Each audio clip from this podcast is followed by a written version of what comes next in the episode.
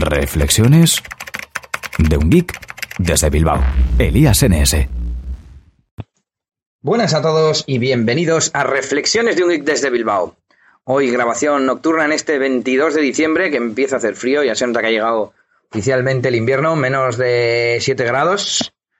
Y bueno, pues eh, tengo un batiburrillo de cosas para contaros a ver hasta dónde me da tiempo. Bueno, para empezar, hace poco estuve de visita en Donosti con Nelly y nos sorprendió cuando estábamos en la parada de, de autobús que nos ofrecía una conexión Bluetooth. Cuenta, Nelly. Pues no me acuerdo. Ah, eh, ponía bueno, las típicas pantallas que hay en las paradas de autobús que te pone cuánto tiempo va a tardar en llegar el autobús. Bueno, pues creo que no había parada, o sea, no había cartel con pantalla con las horas y los minutos y nos llegó por Bluetooth el horario de, de las líneas que paraban en esa parada. Sí, me salió una notificación, como yo siempre llevo el Bluetooth puesto para, para los wearables, pues me salió ahí la notificación, como era de un nombre así confiable, Debus creo que era, que es el nombre de los autobuses de Donosti, pues lo acepté y era el tiempo que faltaba para que llegasen los, los eh, autobuses que pasaban en esa parada. Así que bueno, un tema curioso, pero que bueno, bastante útil porque eh, el Bluetooth existe desde hace mucho y bueno, te puedes llegar hasta ahorrar la pantalla, ¿no? Pues sí, lo que pasa que no creo que vaya mucha gente con el Bluetooth encendido. Ya, yo no, yo ahora porque lo llevo para estos temas, pero bueno. Bueno, más cositas. Hace poco, no sé si fue formateando, entre comillas, mi teléfono o por qué, pero tuve que añadir eh, cuenta de Google a Android, cuentas nuevas, y me llamó la atención que al añadir la nueva cuenta me ofrecía eh, actualizar la cuenta a Google Plus, porque era una cuenta que no tenía Google Plus, y me ofrecía también introducir mis datos bancarios para darme de alta en Google Wallet. Todo esto en el asistente de añadir cuenta a Android. No sé desde cuándo estará, pero bueno, me llamó la atención y lo quería comentar aquí. Siguiente que tengo apuntado, que ya han llegado oficialmente los Watch Faces a Android Wear. Bueno, es una de las novedades de Android Wear 5.01 y bueno, también quiero hablaros de esta nueva versión, pero de momento me quiero centrar en los Watch Faces. Eh, por un lado, en Google Play han habilitado una, un apartado especial para este tipo de aplicaciones, estas carátulas de reloj. Y, además, eh, también una cosa que no he visto por ahí nombrada es que desde la aplicación de Android de Android Wear, la aplicación madre, tenemos un apartado ahora donde podemos ver los watch faces y elegir el que queremos para nuestro reloj. Ya no hace falta hacerlo desde, desde el smartwatch, desde el dispositivo, lo cual era un poco engorroso porque tenías que andar pasando uno a uno. Aunque ahora que lo creo, ahora que, que me acuerdo, creo que ahora también tienen inercia, es decir, le pegas fuerte a- al listado de relojes y pasa un montón de ellos. Eh, a cambio, creo que ha perdido eh, la- el modo bucle, es decir, que cuando llegas al último, antes te seguía por el primero, era un infinito, ahora creo que no. Pero como tenemos la- el tema de la inercia, pues va más rápido. Eh, esto, pues la novedad principal se supone que es, aunque yo no termino de entenderlo muy bien, porque antes ya había watch faces, se supone que, que utilizan una API especial o características especiales del sistema que permiten, pues yo creo que lo que permiten es interactuar mejor con las tarjetas, eh, mover los iconos de cuando está cargando, de cuando hay notificaciones, te los mueve en función de si hay tarjetas o no, o de si hay varios iconos o no, y entonces pues, pues todo va, funciona mejor, ¿no? También en teoría gastarán menos batería, etcétera. Así que muy bien, todo que, que se vaya actualizando. Más cosas, eh, Google Maps con asistente de carril. Es una cosa que a Nelly y a mí nos va a venir muy bien porque cuando vamos por ahí eh, nos solemos, bueno, perder, iba a decir, tampoco perder, desviar, sobre todo en Madrid, ¿verdad? Con esos túneles que hay por las Ms 30, 40. Yo me cuelo en todas, lo que pasa que ahí nos va a seguir pasando. Ah, bueno, sí, ahí nos va a seguir pasando, es verdad. Bueno, no, porque debajo se... Bueno, el asistente de carril es esto que ya no es solo que te dice desvíate a 200 metros, sino que cuando estás llegando te pone cuántos carriles hay en la carretera en la que vas y cu- cuáles de los carriles son los que a ti te sirven para salirte. Y, bueno, pues la verdad es que facilita en ciertos casos eh, el uso de, estos navegadores GPS en, en digamos, eh, rutas muy complejas, ¿no? Que requieren de muchas salidas, que hay mucha autopista, mucha entrada, mucha salida. Y va a, ver- va a venir muy bien. Bueno, más cosas. Archivo Seriously. Como sabéis, Seriously ha anunciado que va a quitar todos los enlaces mmm, pirata, digamos, eh, aunque yo los sigo viendo en la mayoría de las series. Y hay una web, una dirección que se llama snaply.com.es en la que te puedes descargar todos los enlaces de Seriously. A ver si en esto Nelly me ayuda, porque se bajó un archivo de 800 y pico megas pero al describirlo, o sea, al describirlo, ahí, al descomprimirlo, eh, no se descomprimió bien o algo así y no conseguiste hacer nada, ¿no? Bueno, el archivo que nos bajábamos era de 648 megas y una vez descomprimido, eh, el archivo ocupaba la mitad. Entonces no entiendo si hay algún archivo oculto que pese lo mismo o... Pero vamos, la información está dentro de los 320 megas. Entonces, ¿dónde están los otros 320 megas? Bueno, ¿y los enlaces que has encontrado dentro cómo son? Pues era un formato raro que yo no conocía, pero parece que leía así. Era .json.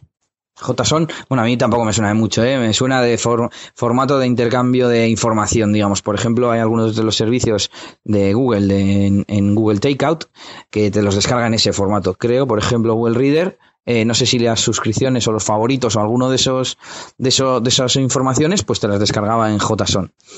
Eh, no, os podemos decir más porque no lo hemos investigado, pero seguro que hay alguna forma fácil o más o menos fácil de convertirlo a otro formato que sea más legible para un usuario normal y poder tener ahí todos los enlaces de, de Series De hecho, me está pareciendo buena idea ahora, según, según lo cuento dejaremos el enlace en la descripción del correo. Bueno, siguiente tema, eh, reembolsos de Google Play. Ya os conté que salió una noticia de que obligaban a Google y a... No, que obligaban, no, que Google y Apple, no sé si obligados o no, iban a devolver el dinero a los padres de niños que sin querer habían hecho compras in-app en las aplicaciones y que les habían hecho gastos pues no autorizados. Como sabéis, yo estoy en desacuerdo porque creo que es mm, responsabilidad de los padres, pero la novedad es que han escrito un email, por lo menos a mí me ha llegado, desde Google Play, indicando que ahora van a poder mm, reclamar, o vamos a poder reclamar, esos gastos no autorizados y bueno, me ofrecían un, un, enlace al que acceder, mm, donde había una lista de compras en app. Algunas de ellas tenían un check para marcar, para pedir el reembolso. Y bueno, el email decía que después eh, pues podrían revisar tu caso, pedirte más información o cosas así. Eh, si queréis, eh, también dejar el enlace en la descripción para que os metáis y podáis eh, reclamar pagos no autorizados o autorizados o lo que vosotros que, creáis o creáis.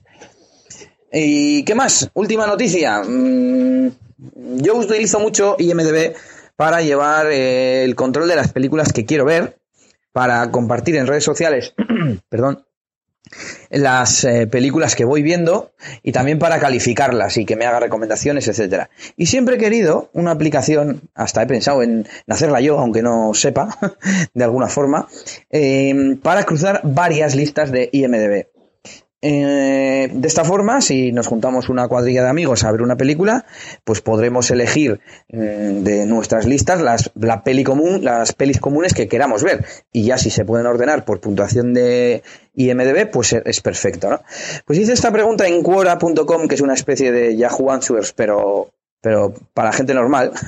y, y me dieron una respuesta, y es que ya se puede hacer para dos listas en el propio IMDB, si tú te metes a una lista de un amigo que tiene que ser pública, se puede poner privada o pública, pues tiene que ser pública, puedes eh, refinar, que lo llaman, puedes eh, mm, filtrar esa lista por las pelis que tú tienes en tu watchlist y luego ordenarlas por la puntuación en IMDB.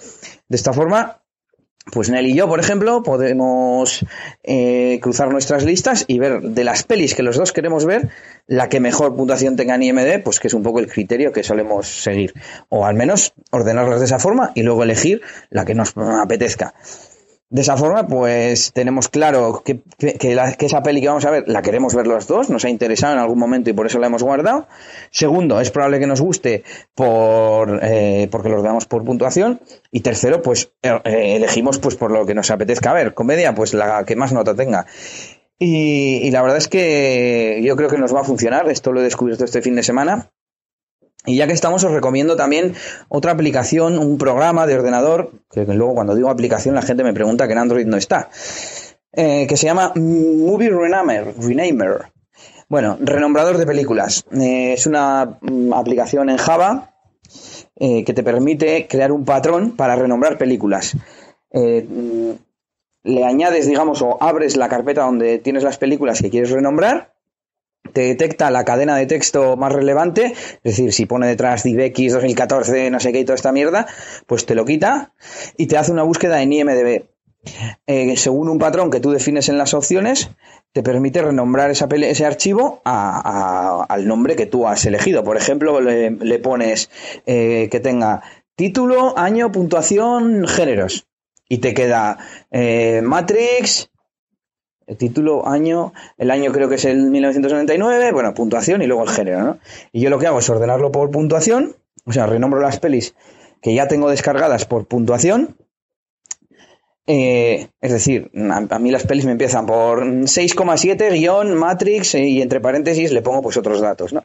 Y de esta forma elijo la película dentro de un género, que nosotros las películas que las tenemos bajadas las, las ordenamos por género, eh, elijo la película que más puntuación tiene. Y desde que eh, vemos las películas de esta forma, acertamos mucho más a la hora de, elegir películas que, nos vayan a gustar. Entonces, bueno, a partir de ahora eh, haremos una cosa combinada, ¿no? elegiremos antes, igual durante la semana, oye, ¿cuáles son las próximas pelis que queremos ver? Hacemos lo del IMDB y después ya mm, me las descargo y las ordeno. Y nada, bueno, hasta aquí este episodio express en el que os he contado un montón de cosas y creo que no me dejo nada. Espero que hablemos pronto y por supuesto felices fiestas, que lo paséis bien con vuestros seres queridos, cuidado con el coche, que lo importante es llegar, espero que os haya tocado alguno la lotería y si no ya sabéis que nos queda la del niño.